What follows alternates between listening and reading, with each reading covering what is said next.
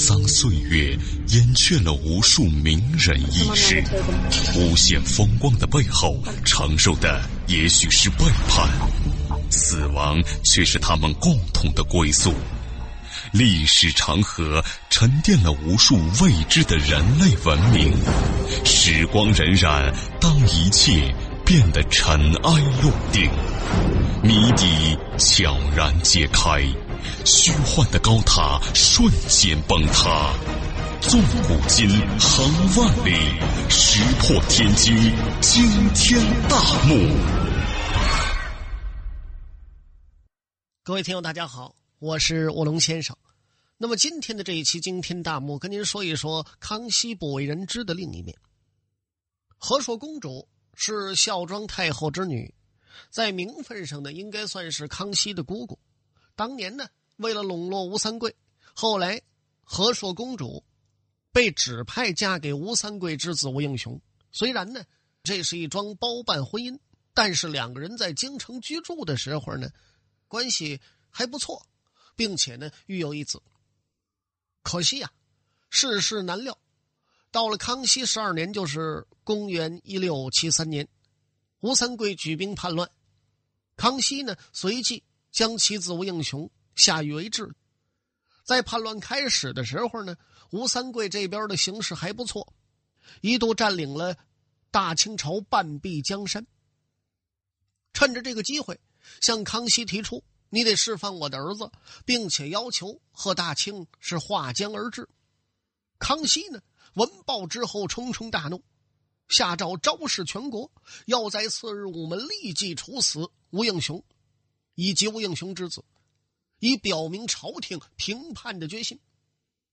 这个消息一传出来，和硕公主方寸大乱，心想自己的丈夫和无辜的儿子马上就要命染黄泉，不由心如刀绞，肝肠俱断。为了挽救丈夫和儿子的性命，和硕公主呢，换上黑色的丧服，哭天抢地，跑到畅春园、慈宁宫。扑通跪倒，长跪不起，向孝庄太后苦苦求情。那意思呢？让孝庄太后看在自己和外孙面上，到康熙那儿啊求个情，放这父子一条生路。那么孝庄太后呢？她一看和硕公主哭成这样，也是心有不忍，老泪纵横，心想：一边是自己亲手带大的公主。和外孙，另一边呢，是自己的孙子和整个天朝那种威仪，左右为难，骑虎难下。正在此时啊，到慈宁宫向太后请安的康熙，在门外已经看到了发生的这一幕。康熙听完之后，不觉长叹一声，但是也只好把心一横啊，迈步就进屋。扑通的一下，跪在孝庄太后面前，说：“皇祖母啊，现在前线将士们正在流血流汗，吴三桂气焰嚣张，不杀吴应熊，如何能鼓舞我将士之士气？啊这件事儿，我恐怕不能答应您。”随后呢，又和悲痛万分的和硕公主说：“姑姑，您的心情和苦楚，我不是不知道。”但是，我不杀吴英雄，不杀吴三桂，我大清江山何存？百姓必然倒悬水火。到那个时候就完了，那不是有更多的人得死于非命吗？恕之儿孝义不能两全，望姑姑体谅。到了第二天午时，吴应雄和儿子就被绞死，而且昭告全国。还算呢，看在皇亲国戚的份上，吴氏父子给留了个囫囵尸首。那么眼瞧着自己的丈夫和儿子做了政治斗争牺牲品，和硕公主此时也是欲哭泪，因为政治是残酷的。康熙的铁石心肠和不徇私情，在这件事儿上表露无遗。说和硕公主之后怎么样啊？遇此大祸，自此是心灰意懒，一蹶不振。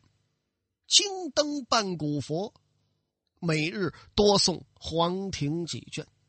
后来呢，路过五台山书相寺，看寺后边西北角有一个偏僻的课堂，叫净善寺。和硕公主留下来，就在这儿休息了。但是没过多久，有人密报和硕公主和寺内的和尚经常在一起研讨经文。他越传越远，越传越玄。有人就说这俩人暧昧。这要传扬出去，满城风雨，恐怕对皇室名声不利。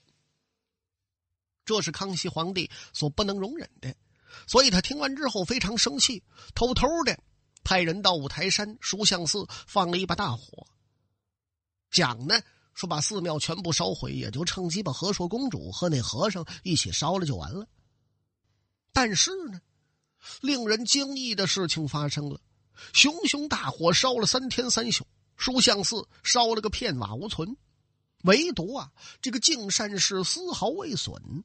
和硕公主和和尚们呢也安然无恙。康熙得报之后呢，认为这是上天之意，想必和硕公主啊也没有所谓的爱恋绯闻，下令重修书相寺。后来呢，为了纪念这段故事，有人呢就提议把书相寺改成清白寺，或者无瑕寺。示意呢，和硕公主冰清玉洁。不过呢，由于这个五台山是文殊菩萨道场，书相寺的名字呀，一直沿用至今。那么咱们说呢，其实满人本是关外游牧民族，入关之前呢，尚处于奴隶社会晚期，风俗尚未开化。尽管在皇太极的时候曾经颁布过禁令。禁止皇族内部的乱伦婚娶，但是呢，风俗的改变也并非一天两天的事情。譬如在皇太极死后，就发生了太后下嫁摄政王多尔衮的这个事件，而当时呢，皇族视之当然，不以为耻。一直到了康熙坐朝，还曾发生过类似事件。清代外史里边有这么个记载，说康熙年间有一位格格呀，是皇太极幼女顺治的妹妹，辈分上呢算是康熙的姑母。顺治呢遁入空门的时候，这位格格因为年幼尚未出嫁。康熙继位之后呢，此女一直待字闺中。后来呢，有大臣请求为之遣嫁，康熙一听，哎，呵呵呵你还谈什么嫁不嫁的？我早已将其纳为后妃。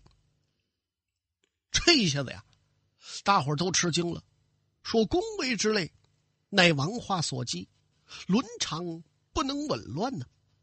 今公主与皇上乃父亲一辈，皇上怎能娶自己同姓之姑为妃呀？康熙一听，一声冷笑：“呵呵呵未必啊。所谓同姓不婚，指的是母与姊妹。”即自己所生之子女，若是姑母之辈，既非我母，又非我女，也不是我同生姊妹，就算是纳之为妃，也没什么呀。但是呢，大伙儿一听之后也极为惶恐，力荐不可。康熙最终也没听。那么，在前几年演的电视剧里，康熙大帝有一个苏麻拉姑。那么，据说有人揣测啊，这个苏麻拉姑就是由这个事情演绎而来的。在历史上的皇帝中呢，这个康熙的生育能力倒是最强的，一生当中养育了五十二个子女，实属罕见。康熙一生身强体健，即使到晚年也是雄风不减。那么有人说康熙好色之名，世人也偶有与其。据说呀，在康熙年间。名臣张廷玉的弟弟在京为官，当时呢还有另一个汉人官宦世家姚氏，这两家呢世代通婚。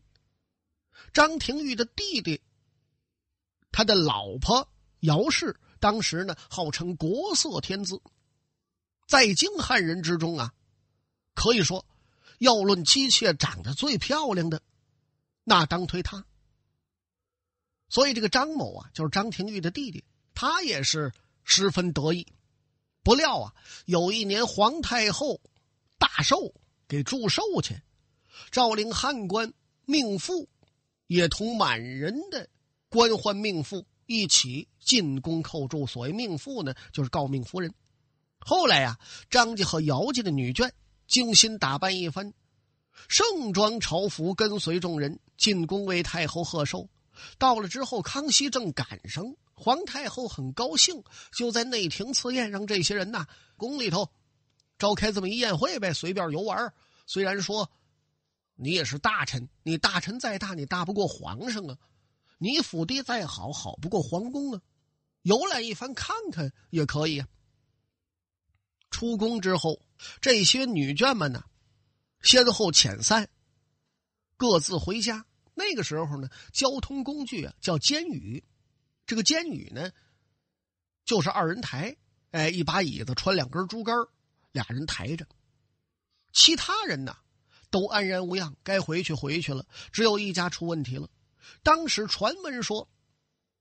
某京卿张某的老婆回来的时候，衣服虽然仍是原来的衣服，但是人已经面目全非，根本不是原来那人。张家和姚家呢，虽然知道怎么回事但是谁都不敢说。有人说，也因为这个事儿，汉官命妇入宫之力由此即止。寻梦于文明之巅，探瑰宝之风华，感历史之迷离，经发掘之旷古，谜底在最后一刻被悄然打开，石破天惊，惊天大幕。这康熙皇帝啊，一生当中呢，生了三十二个儿子，二十个女儿，其中呢，十二子。九女幼伤，就是说十二个儿子九个女儿还没长成呢，刚生下来时间不长就死了。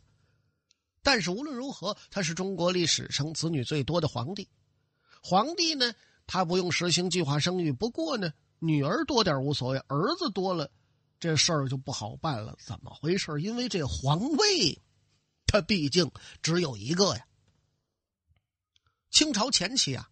奉行的是有德者继登大位，而不是嫡长子继承制。但是有德这个标准，他在现实中就不好操作了，远不如血缘关系来的可靠。也正因为如此，各皇子才为争夺皇位打了个不可开交。本在康熙十四年的时候，皇后所生的皇次子胤禛。被册立为皇太子。事实上呢，在胤禛之前还一哥哥，就是皇长子胤师。但是啊，由于他的母亲只是一般的嫔妃，而皇次子胤禛的母亲呢是皇后，而且年纪轻轻又死了。皇后临死之前，康熙很痛惜，为了满足他最后的一个遗愿，就决定立他的儿子胤禛为皇太子。如果说，就一直的按着这个下去，风不透雨不漏的也没事儿。但是呢，在康熙四十七年的时候，皇太子胤禛以复性奢侈、暴虐淫乱、语言颠倒、境类狂逸之机，以这个理由啊被废了。过了一年呢，又说胤禛虽被镇眼，已见愈可。又恢复了他的皇太子地位，但是仅仅过了两年，康熙再次以狂疾易增、暴虐僭越、迷惑转肾的借口，将胤禛永久的废除，并且加以禁锢，就软禁起来了。那么表面上看呢，好像是皇太子得了精神病了，但是民间呢，说不是这么回事而是康熙四十七年的时候，发生了一件触犯盛怒之事。何为触犯盛怒？就是皇上冲冲大怒。怎么回事呢？说这年呐，康熙帝出巡塞外，兴致很高，很高兴的样子，把自己最喜爱的小儿子叫胤介也带在身旁。但是呢，塞外毕竟不是皇宫。一行人呐，在路上饥餐渴饮，小行夜宿，加上这个塞外的气候，用现在话来讲，一天八个变而且呢，过去这个医学科学不是很发达，天气预报系统也不是很准确。坏了，这个印介也是岁数小，身体再不好，就没扛住这个风寒，在道上就得了病了，而且是越病越重。康熙帝呢，对这个儿子又十分溺爱，一下子老头慌神了，赶快告诉御医给治。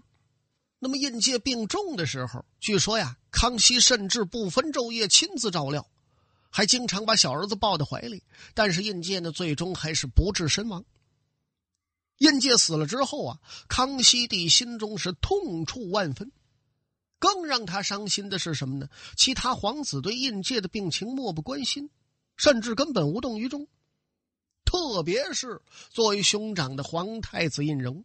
在自己的小弟弟生病的时候啊，他不闻不问，就连印介死了也没有丝毫的表示哀伤。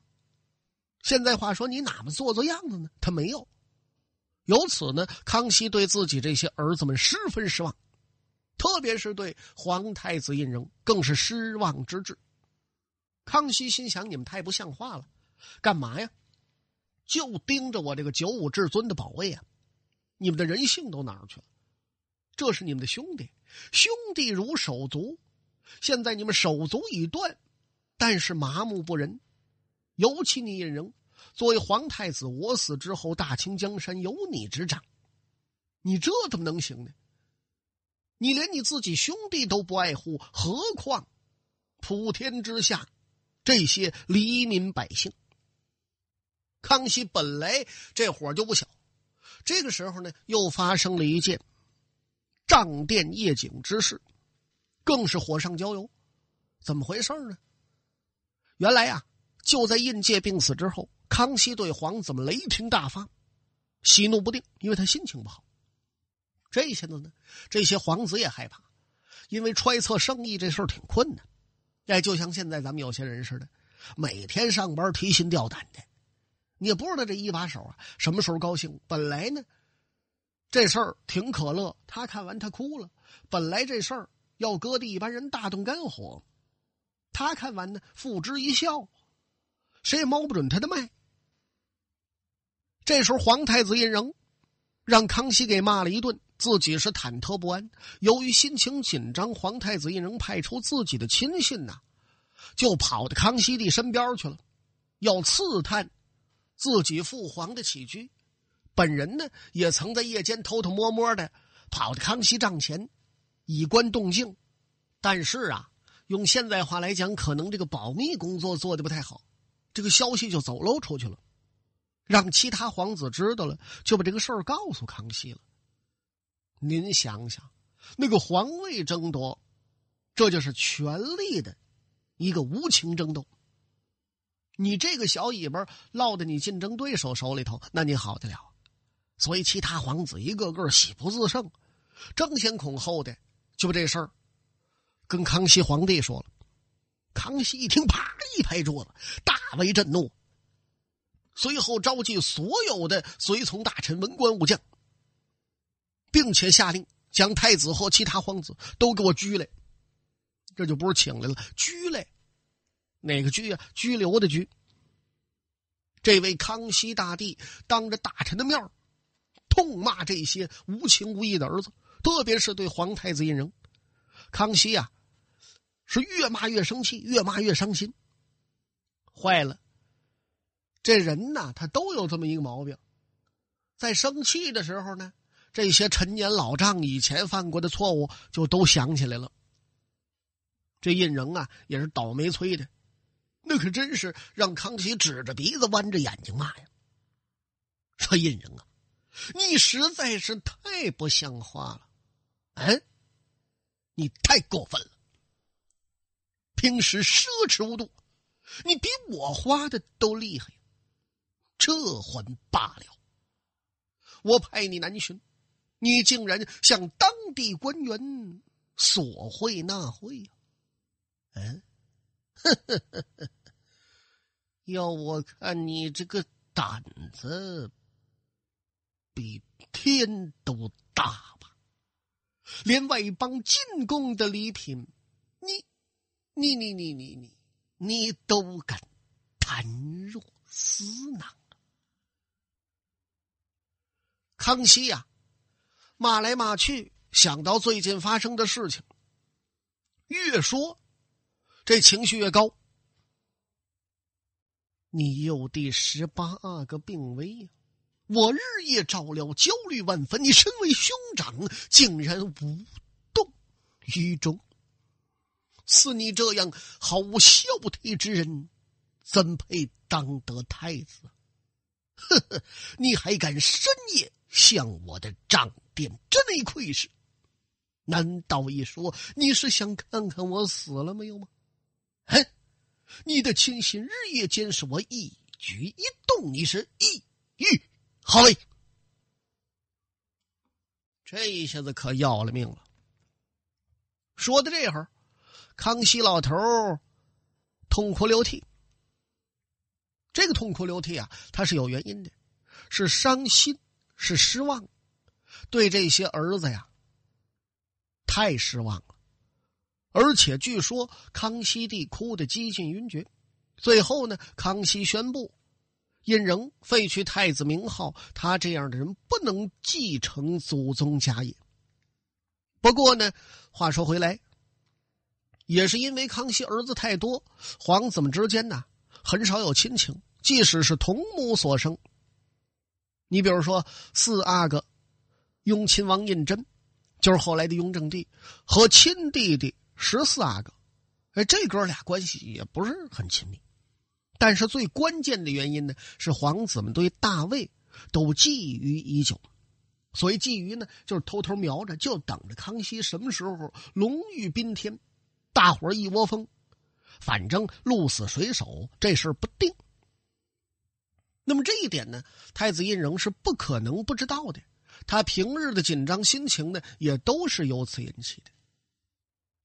说人的心里很怪异，你看天下无主的时候，谁都想当这个霸主，那大伙儿是一股劲儿，哎，都憋着奔这皇上去的，等着一旦宫中有了一个太子了，而其他的人呢又觊觎这个太子之位，那么坐在太子位上的这个人，你与其说他坐在一把椅子上，不如是说他被架在火上。就像那烤鸭子似的，让人烤着，甚至于说比那都难受。但是呢，话说回来，康熙虽然两次废立太子，但是仍旧无法解决诸皇子争夺储位的这个巨大矛盾。在康熙年老力衰之后，各皇子更是结党营私、勾心斗角，而且这种趋势日益严重。而年老的康熙呢，也没有能力再去处理好这件事儿。最终，康熙至死之前都没有公布皇储人选，这样呢，也就有了雍正继位是否正统的争论。那么，康熙废除皇太子胤禛，官方说法呢，因其疯癫狂躁，已不能为君；但是民间传说是雍正给胤禛下了迷药了。